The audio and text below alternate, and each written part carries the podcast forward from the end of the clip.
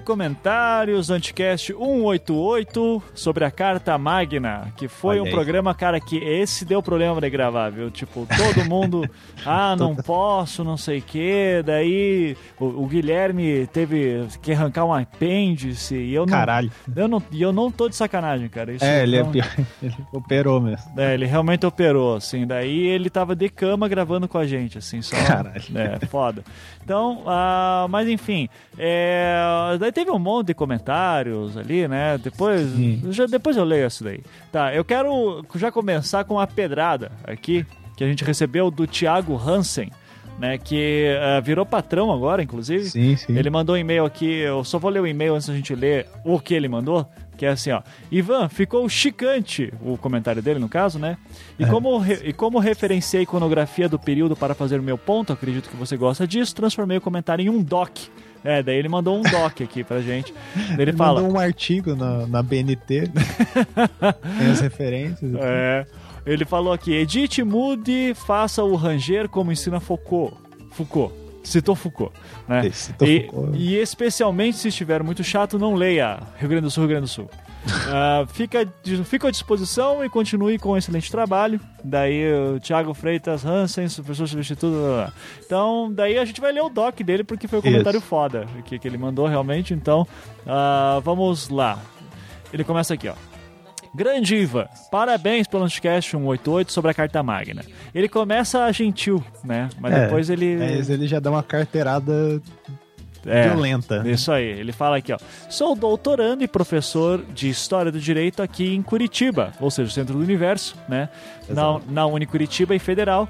E nunca havia escutado um podcast sobre minha área, o que me fez virar patrão instantaneamente. Olha Pô, não, ouve, Opa, ouve o LexCast, é, porra. Exatamente. Tá. Que inclusive pediram pra, pra trazer o cara, né? Devia ter te chamado Sim, ele, sim. assim. Mas é, daí ia processar o Guilherme, né? Sacanagem, sim, sacanagem. inclusive ele até botou banner pra gente lá, assim, Sim, né? pô. No, no LexCast. É, ó, ótimo, ótimo podcast. Então vamos lá. Primeiro gostaria de elogiar as falas do Guilherme do Caio e os seus palpites, que não perdem em nada para as falas dos especialistas. Ah, seu querido. tipo, deu, deu uma escolhambada. É, né? não. Tá, agora, merda, assim, agora mas você que está me parabéns. zoando. É, agora você que está me zoando, pô.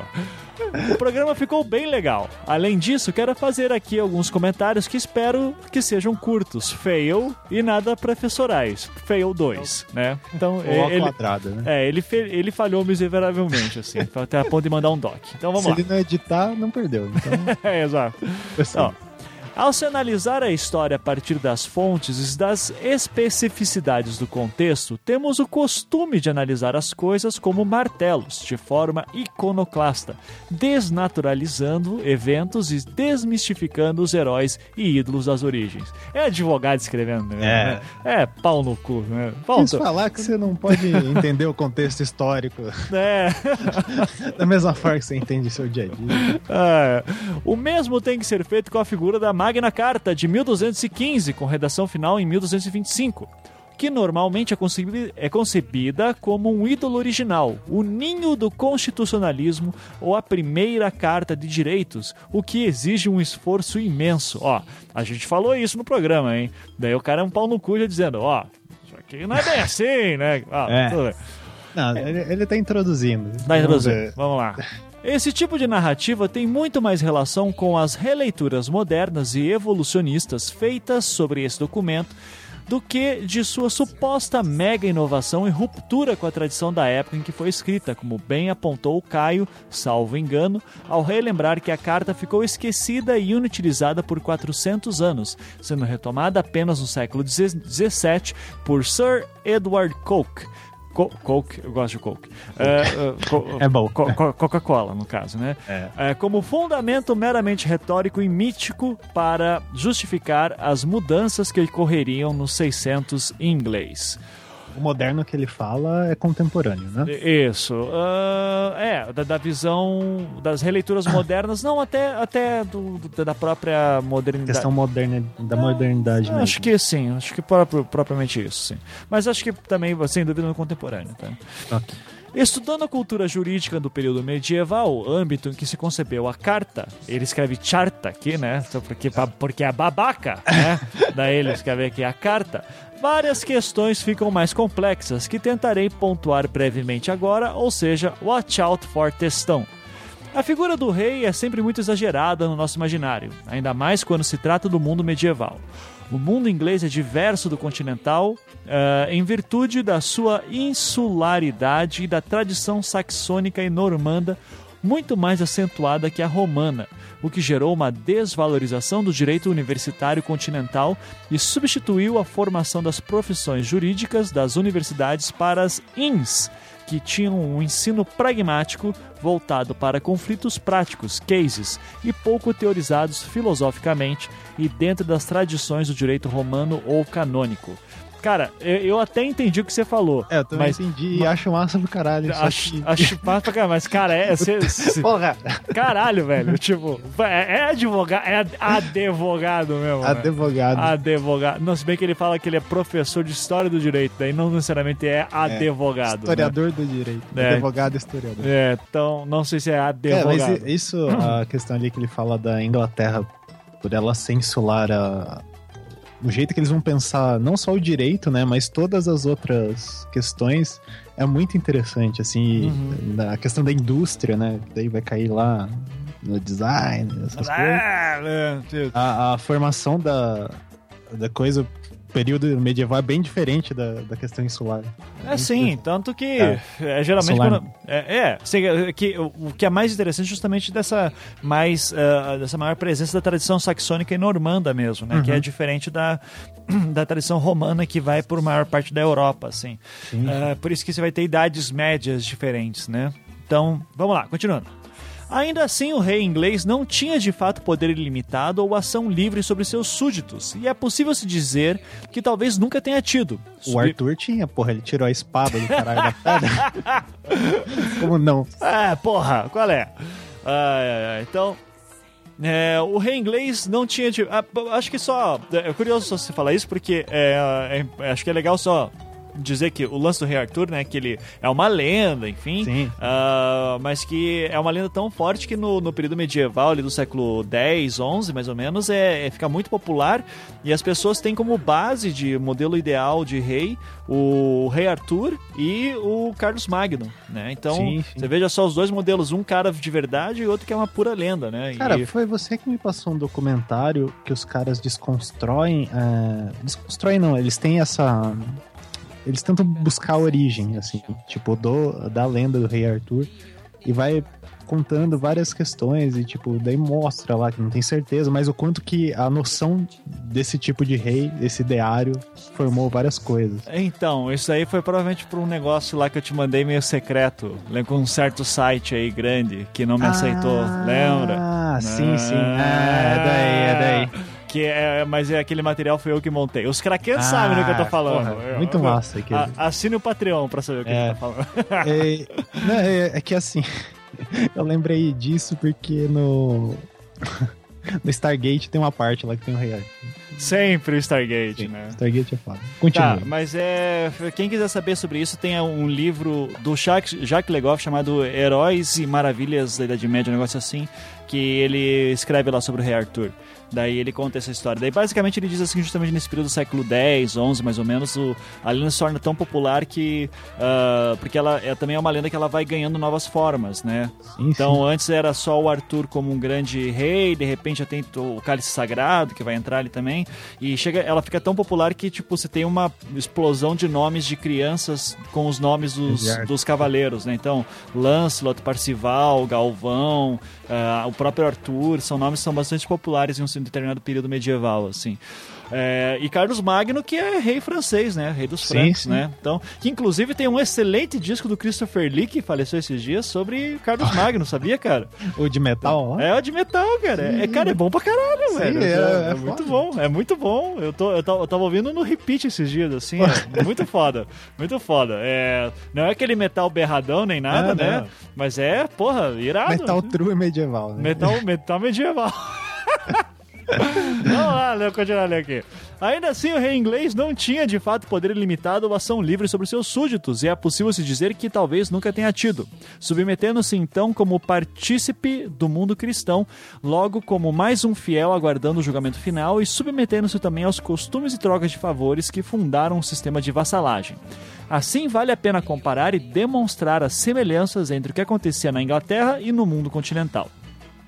O rei, ou príncipe, como falavam os medievais, babaca pra caralho, né? Olha só, é, é, não é rei, é príncipe. É por isso que a carta do baralho, o valete ao príncipe.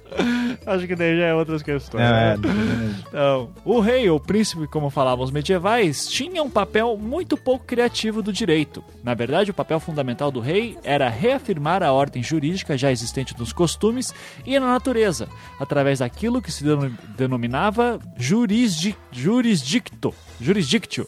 Ah, foda-se, é latim. Jurisdictio. Jurisdictio, né? Uh, a função real, portanto, era muito mais de um juiz que a de um governante como conhecemos hoje, que constrói estradas, administra, etc. Ao rei cabia solucionar conflitos entre a nobreza e entre os estamentos sociais e garantir a manutenção da harmonia das relações dos condados do reino. Sim, tanto que é é, não faria sentido ter um rei tão poderoso se o sistema é feudal, né? Com sim, senhores sim. feudais, né? E nobres. Pra, pra que ter tanto nobre, então, né? Foda-se. É. Não é democracia, porra.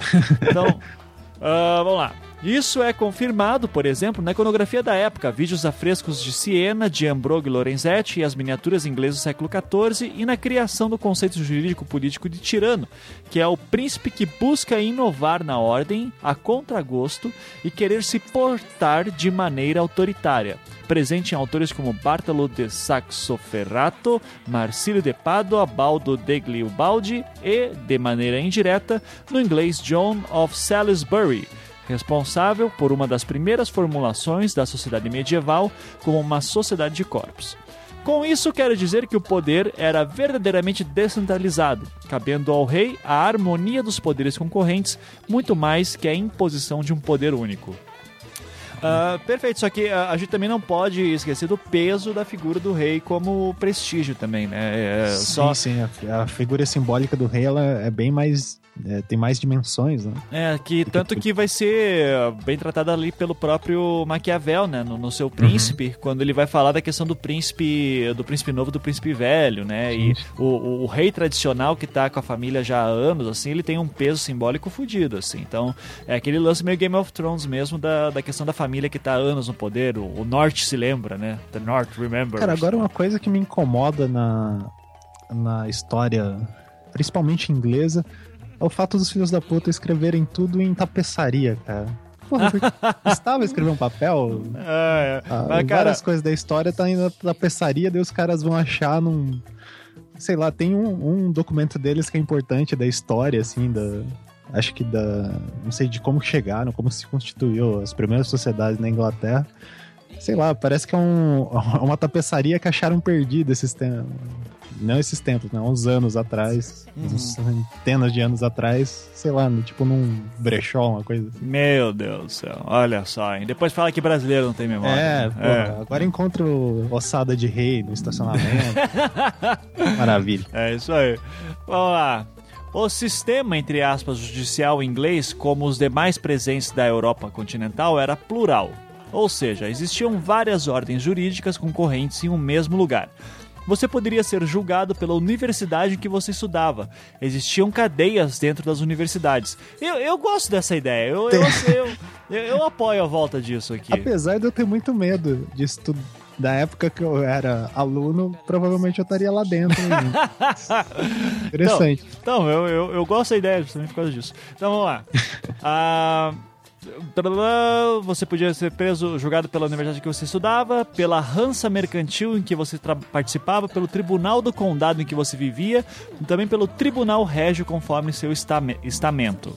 Essa confusão de competência que era natural no período, já que estamos na pré-modernidade, fez com que a chancelaria real criasse um mecanismo, um instrumento processual, como diríamos hoje, chamado writ, traduzido como breve de breve escrito manifestado numa carta real que determinava que nos casos em que os tribunais locais se recusassem a julgar determinados súditos, entraria em ação entraria em ação o Shire Reeve, juiz real, de Oh, onde a expressão depois se tornou o atual xerife. Olha aí, ó. Viu só, cara? Que, Ah, de olha, onde saiu o Chuck Norris? olha aí, né? O xerifão. De onde saiu metade dos filmes lá do. do- do- do- Charles Bronson. Não, Charles Bronson não, do caralho. O cara que fez o. Cara, só lembro dele no Duas Caras no, do Batman Eternamente. O To- Tommy Lee Jones, porra. Porra! To- todo filme que ele faz, ele é xerife, cara. Então, É, pior, né? Você podia ter lembrado do MIB. vamos lá. Destornou ao xerife. Entraria em ação o Shire Reeve, o xerife, que poderia fazê-lo em nome do rei e em nome de- da paz real, noção medieval de concórdia e harmonia.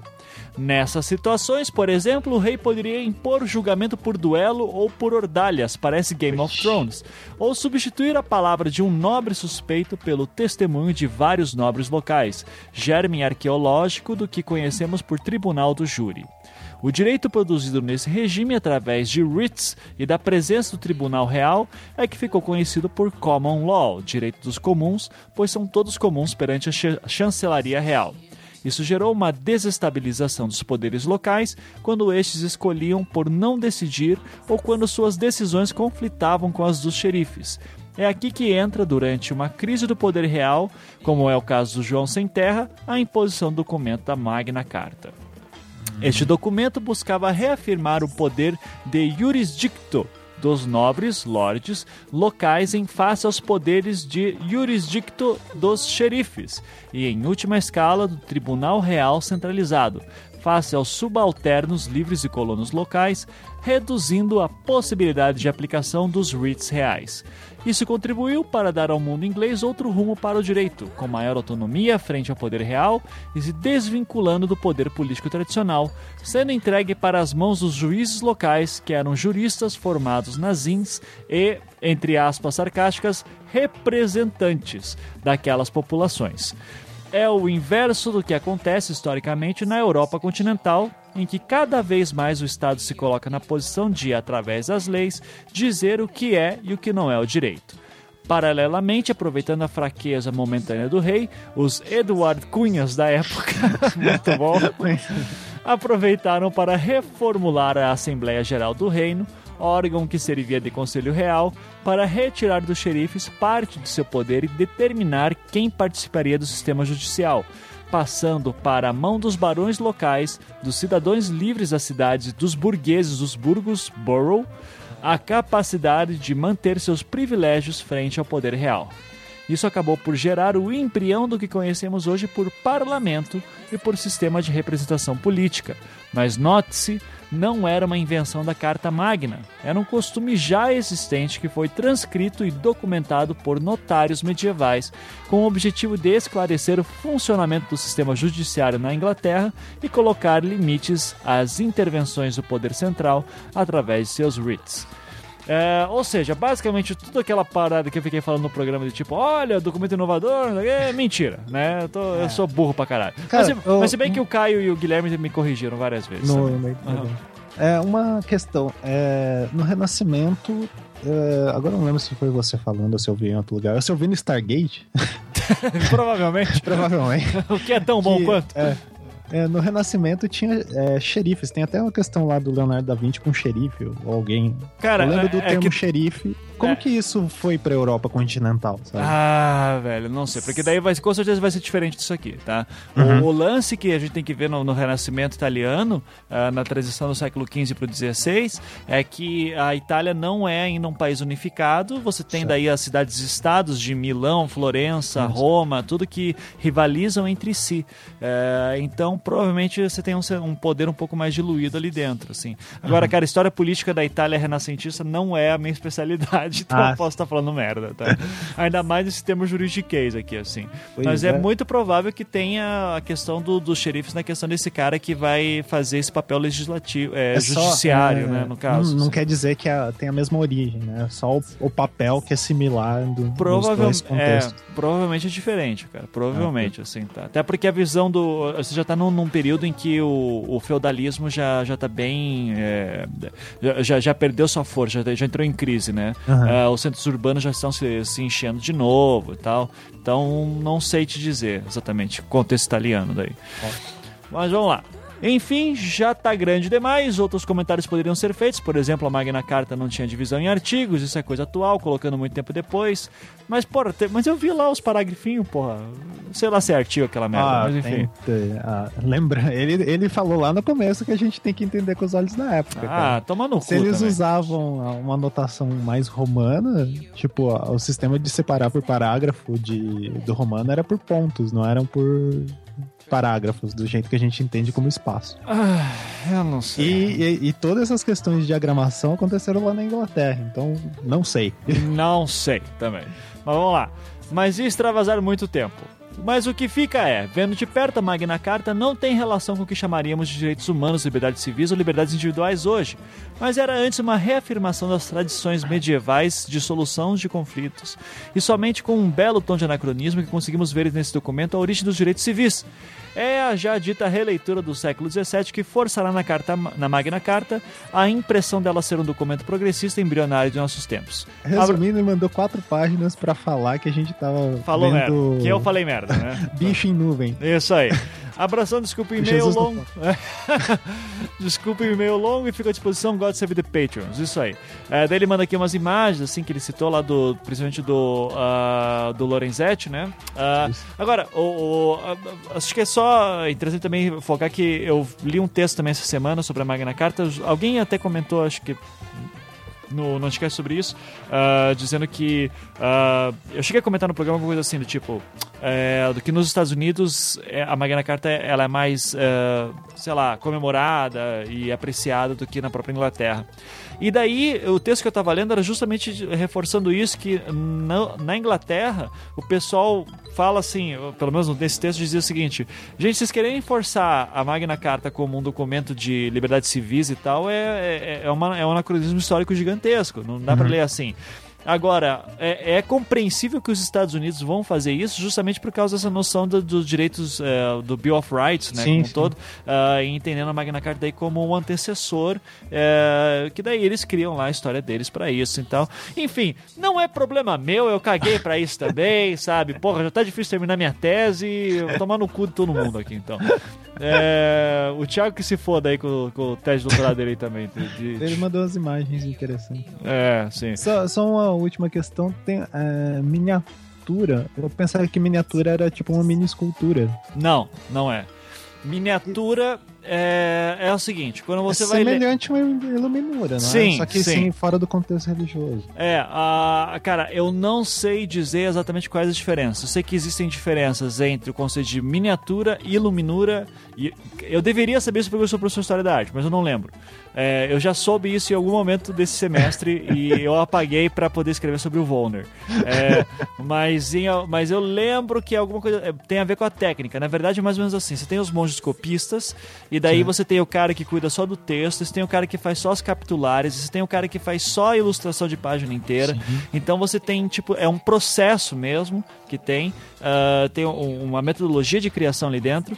E com isso você teria os iluminu, iluministas, iluminuristas, sei lá, e você teria também só a galera da, do- os miniaturistas, sabe? Então, Ah, é uma distinção no, no tipo de imagem que é feita. Quem souber aí, puder responder no comentário para complementar, beleza. Mas é, mas é, é- é bem interessante. Isso tem a ver com a questão da anatomia da página do, do Sim, texto sim. medieval daí, né?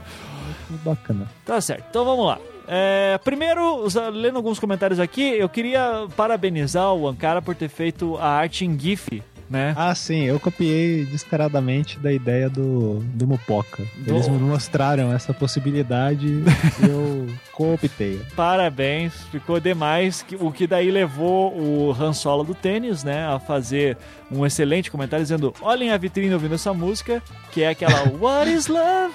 Baby, don't hurt me. Que tem a música, tem a dancinha, né? Cara, esse filme, eh, que, que assim, isso é um quadro do Saturday Night Live, né? Que Sim. não me lembro o nome, o Will Ferrell e o outro, que não me lembro o nome dele, mas é um cara bizarro também. E, e tem o filme, né? Os Estragos de Sábado à Noite. Que Sim, sim. é um nome em português maravilhoso, porque o em inglês é A Night at the Roxbury. Uma noite no Roxbury, que era o nome da boate onde esses caras iam. E daí eles traduziram como Estragos de Sábado à Noite, que é um nome genial. Cara, E- muito melhor do que Cara, e eu vi esse filme muito, mas muito, porque meus amigos, eu e meus amigos, a gente tinha um culto em volta desse filme, assim, que tipo, foi bem que a gente começou a ir pra balada e tal, e daí, tipo, todo mundo com 18 anos, né, 18, 19 anos, tirando carteira, daí eu fui o primeiro que tirou a carteira, daí ia, todo, ia dirigindo a galera, aquelas festas imbecil, né? pai. Pega o carro do pai, daí arrasa, né? Da- Daí chegando, daí, cara, daí era, era, era, era religioso. Chegava na balada e começava a fazer a dança da, da, da cabeça, assim, pra qualquer coisa. Ia fazendo, assim, o, o, o- to- todo, todo os mesmos movimentos. E, cara, quando dava a sorte de tocar o What is Love, cara, era, era- Nossa, era apoteose, assim, daí. Nossa, caralho, que foda. Então, parabéns, Rassol do Tênis, você Cara, é um o- gênio. O, o Jim Carrey mexe o pescoço naquele vídeo de um jeito impossível, cara.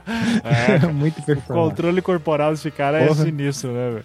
Então vamos lá. O Ananias Júnior comenta ali. Parabéns. Esse deve ter sido o episódio mais sonolento do Anticast. Até o Beccari lendo o dicionário seria menos tedioso, até porque a cada meia dúzia de verbetes ele daria uma risadinha e diria que discorda do autor e que tem uma definição melhor para a palavra. Provavelmente, cara, porque ele odeia é, quando você apela pra definição da, Ah, claro. das porque ele, palavras pra argumentar. Inclu- inclusive, assim, uma galera fala, porra, faz esse não sei o que, quero ver o Beccari falando sobre isso. Gente, eu vou, eu vou dizer, eu vou solucionar a vida de vocês agora, pra qualquer assunto, tá bom? Ah, eu quero ver o Beccari falando sobre X. Ele vai dizer assim, ó, bom, essa é a sua opinião, é, cada um tem a sua opinião, eu gosto ou não gosto, e daí ele vai dar alguma solução trágica pra isso. Pronto.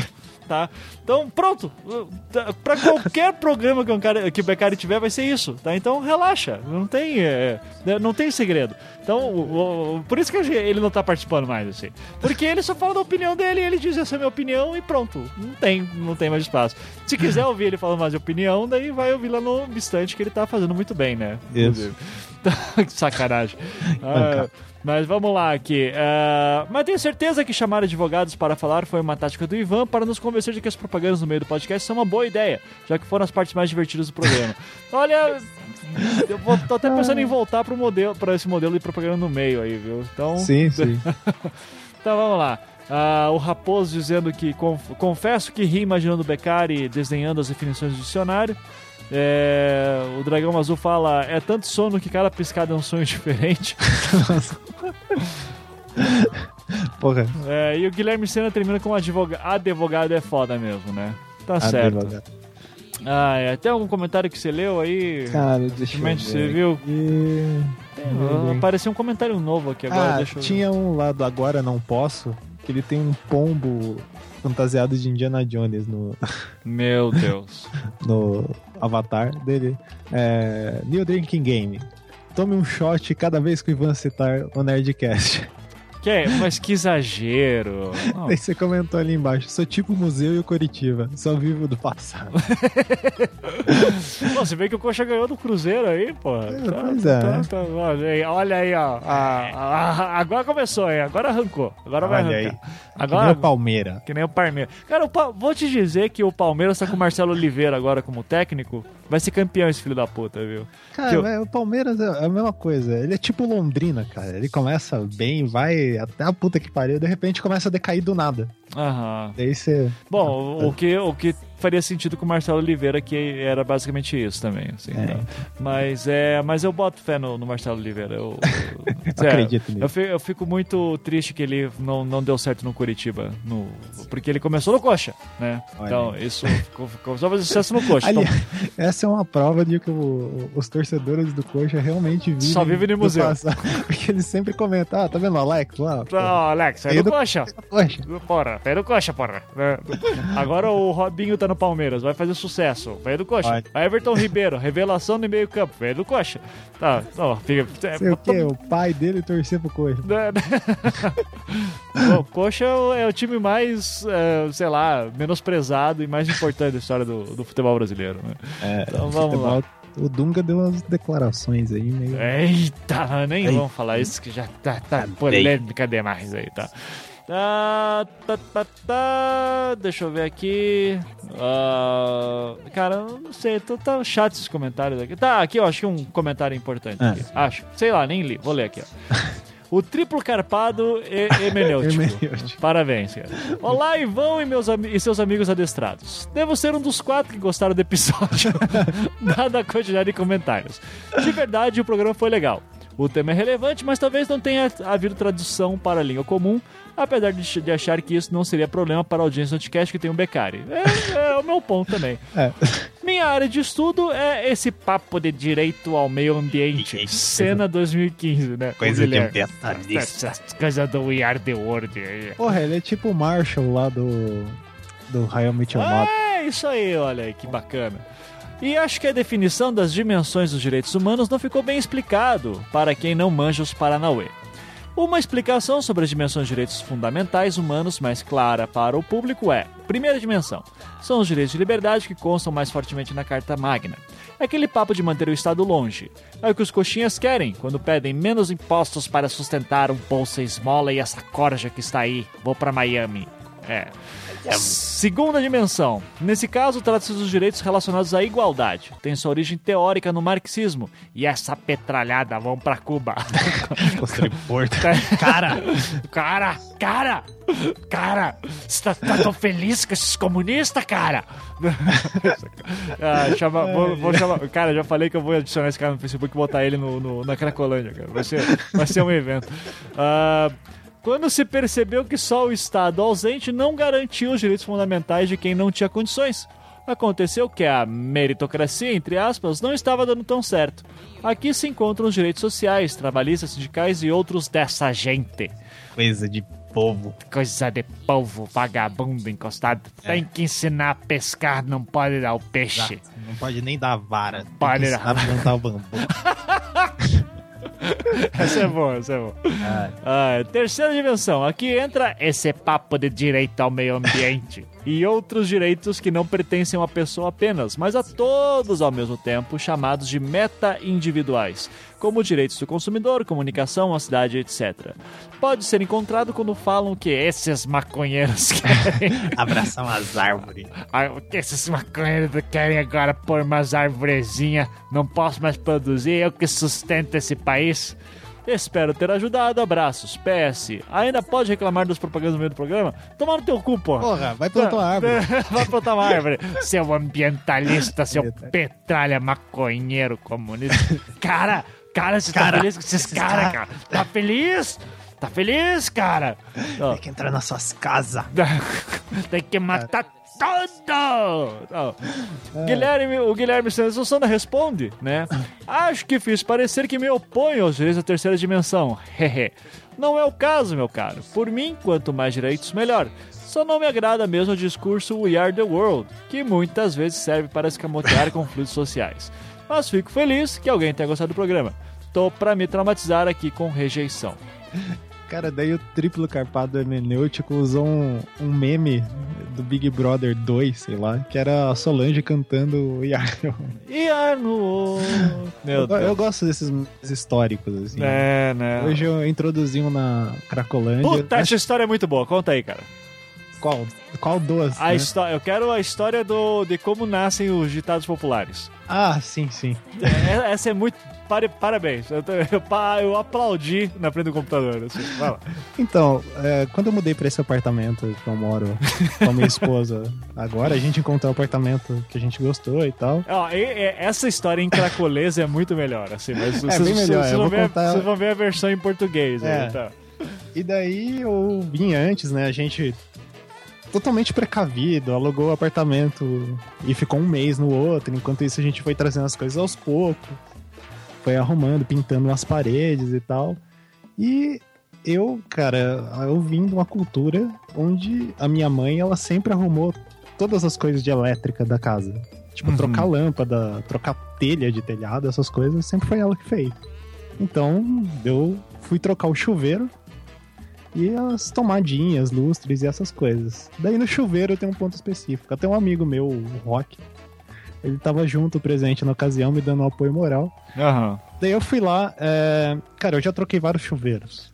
Trocar chuveiro é uma arte. Trocar chuveiro é uma arte. É uma arte. E Sim. é difícil de você acertar um que você desencapa o fio certinho. Cara, nesse dia eu tava inspirado. Eu Aham. tirei o outro chuveiro, tipo, não caiu uma gota d'água. Aham. Passei a veda rosca no, no outro chuveiro. Não sobrou nenhum fiapinho, sabe? Que a veda rosca às vezes ela fica meio fiapenta. Encaixou tudo certinho. Eu girei o chuveiro e ele parou retinho. Eu não tive que. Isso, é, isso, é, isso é muito mágico. Isso Cara, isso é tipo você colocar um peso na balança. É- É que assim, eu trabalhei em açougue. Daí, tipo, os caras. é- Como assim? Ó, eu vou associar a coisa. E a coisa que os caras sempre ficavam maravilhados era quando você colocava um, um tanto de carne moída na balança e dava o peso exato, tipo 500 gramas redondas. É mágico.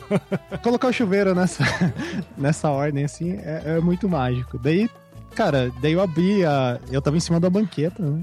Aham. Daí eu abri a, a torneira, assim. Não, foi, foi a capela Sistina da instalação, Foi a capela né? assistindo a instalação. Eu coloquei até o fio terra no, no, no chuveiro, cara. Isso ninguém faz. Aham, sim.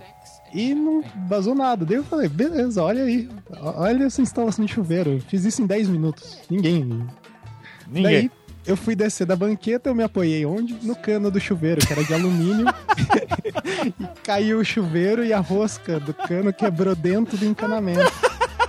Eu falei, puta que pariu, cara. Fudeu. Tive Foi- que quebrar a parede pra arrancar a coisinha. Daí eu fiquei umas três horas lá tentando serrar a rosca do negócio, cara. Foi, foi- Michelangelo jogando merda, assim, no, Exatamente, cara. Ele fez o Davi e depois, sei lá, ó, entrou no caminhão pra colocar em cima do caminhão, deu ré em cima da estátua.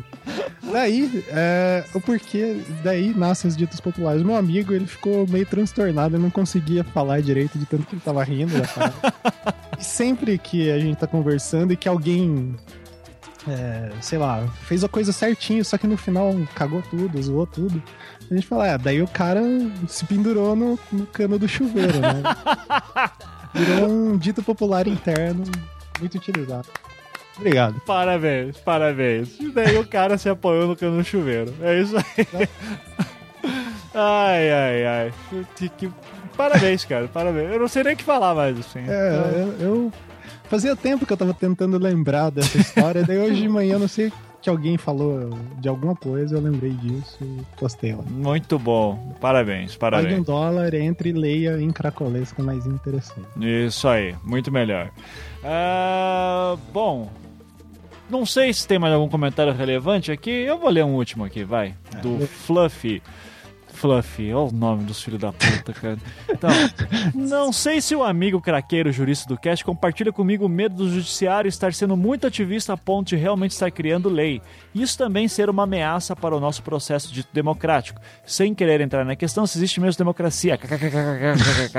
Cara, quem é ri com Cara, a minha esposa ri assim, eu acho muito estranho, assim, mas tudo bem. Ah, mas a Anne, ela, cara, ela, você não pode afirmar que ela ri só com kkkk, ela varia. Ah, é. kkkk ou RSS. Não, ela faz RS também? Cara, Ah, acho que ela mandou e-mail um, tem uns anos atrás que tinha um RS. Não sei se ela Ah, mudou. Não, a hoje em gente vai conversar com ela depois sobre isso. Isso aí é uma coisa muito séria. É- Rio É. Grande do Sul. É. Rio Grande do Sul não pode, sim. KKKK eu aceito. O certo é ha ha ha ha ha, porra. Ué, Ou então você socar o teclado e sair aleatório. Não, é vários. Tudo bem, ele continua aqui. Gostei do cast, seria bom mais cast sobre temas jurídicos. Principalmente com o Beccari para discutir questões de justiça. Ai, gente, vai ser ah, essa opinião, sabe? Não, não se incomoda. é, Como é que é? É, Ética. Como é que ele fala? É, ética circunstancial. Sabe? Dependendo do lugar, ocasião, da ocasião, tá? Vai ser isso, tá? Ah, Ivan, não se preocupe, que é bem possível entrar na discussão sobre direito com o mínimo de juridiquês possível, o qual eu avalio mais como uma questão de campo jurídico, uma irracionalidade do campo que faz parte do, do seu funcionamento, se bem interpretei Bourdieu. Exatamente, né? O próprio Guilherme Assunção comenta aqui, ele diz... ah, ele fala aqui duas coisas. Bom, mas eu vou só ler um comentário dele, que eu tô cansado já. Ele fala: quanto à questão da linguagem ser restritiva e servir como reserva de poder de mercado, acho que é algo que todos os campos acabam desenvolvendo, não é só o jurídico. No design, nas artes da medicina, todos os campos mais ou menos autônomos se encontra isso. É, mas não, design. não, Mais ou menos, né? o design Logomarca tem- tá aí pra, pra, pra encher o saco, né? O design, cara, é massa que ele surgiu num momento de tensões. Daí estão discutindo, não teve tempo de estabelecer Né, Não tem poder É. através do, do discurso. É, Eu falo, eu até defendo que design é campo, só que eu só faço isso porque eu digo que se arte é campo, tá fudido do jeito que tá, é, design também Sim. é, então fudido por fudido tá todo mundo junto. Mas vamos lá. Ah, o problema do campo jurídico, na minha opinião. pra quê? Puta, eu Des- acabei de Desculpa, é que eu, lem- eu tive Aca- uma epifania aqui. Eu lembrei de um momento que você falou que você considerava design é campo, cara, e alguém. É que só deixa eu explicar isso para os, pros ouvintes, gente. Campo, pro Bourdieu, que é esse teórico Ih. francês, é um campo que é, seria um espaço de conhecimento que tem autonomia criativa e, e legislativa. Então, tipo, designers decidem o que é design. O dia que isso acontecer seria um campo autônomo. Artistas que definem, artistas e agentes ligados à arte é que definem o que é, a o que é, É, arte. e não, não só a questão dos. é, por exemplo, pensando no design, a questão de produção teórica, né? Você ter teorias do design pensadas. Sair, brotadas do design. assim Exato, exato. E daí a, a questão que eu coloco é que o design pode não ser campo necessariamente porque ele tem uma fragilidade de pensamento, mas a arte também tem atualmente, sabe? Então é. uh, Se o pessoal defende que a arte. É, é campo, é, e eu me baseio principalmente na questão de quem está funda quem tá financiando a produção artística, principalmente no Brasil, que é muito ligado com editais. Ah, você não tem um mercado autônomo, que nem foi na Europa no início do século XX, por exemplo. Ah, você. Se, se o, o- o mercado também está ligado com interesses externos, então não chega a ser. A arte, para mim, não é campo. A arte na América Latina não é campo. Ah, ou, ou se for campo, então design também é. Essa é a minha justificativa. Sim. Mas qual que é a tua epifania que você fala? Não, é que eu lembrei de uma aula que eu assisti e você tava junto, e daí você falou que. Não sei se você lembra, eu tava no mestrado. Eu lembro, lembro do Aldo É. Ronaldo, né? É, eu acho que foi. Você comentou da, da questão do campo, daí ele tem uma posição bem contrária. Ele é bem incisivo na questão do, do, do Bourdieu, né? Tipo, ele segue muita risca, assim. Aham. Cara, é, naquela época eu não tinha maturidade intelectual pra entender direito essa questão do campo. Hoje em dia eu concordo muito contigo. E, e não só. Daí eu vou um pouco além, eu não, eu não acho. Não é nem em comparação à arte, assim. Eu acho que o design ele não. acaba não se considerando como campo da maneira que os próprios designers olham as teorias de design, sabe? Tipo, a. O negócio de produzir teoria no design ainda é muito escapista, né? Tipo, você vai em outras por exemplo, é, vou na psicologia cognitiva para tentar entender como as pessoas é, entendem as coisas, em vez de olhar, sei lá, será que o designer já não tem conhecimento suficiente para criar uma teoria de percepção do design? Uhum. Sim, sim. Exatamente. É, mas, daí vem toda essa discussão também sobre, Sim, sim. sobre os, os agentes, enfim, porque não- também não é um campo harmônico, né? Os Uhum. campos não são harmônicos em si. Ah, mas enfim, isso é um papo para outro programa. É, dá um programa interessante, inclusive. Isso. Uhum. E o Guilherme continua aqui. O problema no campo jurídico, na minha opinião, é que um campo é que é um campo que afeta a todos, profissionais ou profanos, para usar o termo bordiano. Exatamente. Ah, sendo assim, acho que a luta por abertura da linguagem, das possibilidades de discussão é mais que necessária. Por isso, tento não ser daqueles que dão chilique do tipo, você não pode, você não sabe, Sabe o que está que- falando, quando algum leigo quer opinar. Acho mesmo que é, é que direito é uma Você forma dá uma de risadinha. é. é. Ai, seu burro, né? É, acho mesmo é que direito é uma forma de se fazer política com um estilo diferenciado e com ritos diferenciados. Mas continua sendo política. Sendo assim, acho que todo mundo tem de meter o bedelho. Isso aí. Ou seja, vai perder a autonomia de campo. É, vai Olha, perder. Vamos Não vou mais chamar você de doutor. Vamos comer o cu do campo. É isso aí. Ah, Nossa, cara, eles fizeram. Quem quiser acompanhar, lê lá que eles fizeram uma discussão grande, até o triplo carpado. O Meneude entrou na conversa lá. é. E Da- daí da- virou juridiquês. É, daí, daí já tô, já, daí eu já caguei pra isso, né? Então, acho que é isso, né, seu cara? Isso. Tá bom já. Então, é isso. Então, continuamos com essa putaria semana que vem, Exato. certo? Ah, e a gente esqueceu de avisar, o Twitter do Anticast mudou, tá? Agora, Isso, agora é, é- Como que é? Anticast, só Anticast. Só anticast. Olha aí, ó. Tive- Eles falaram assim, é, porra, essa é a manifestação simbólica de que o Anticast não fala realmente mais de design. É isso aí, é isso aí. Então, agora é anticast só.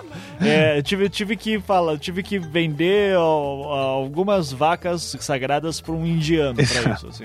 É, mas deu certo, deu tudo certo. Agora anticast. Ê! Aê, agora só falta conseguir mudar o Patreon de uma maneira tranquila. Não, não, isso nunca vai Isso é acontecer. Impossível, né, cara? Não, os caras do Patreon, olha, funciona certinho o transferência de dinheiro. Mas pra pegar qualquer coisa de suporte dos caras é foda, É. viu?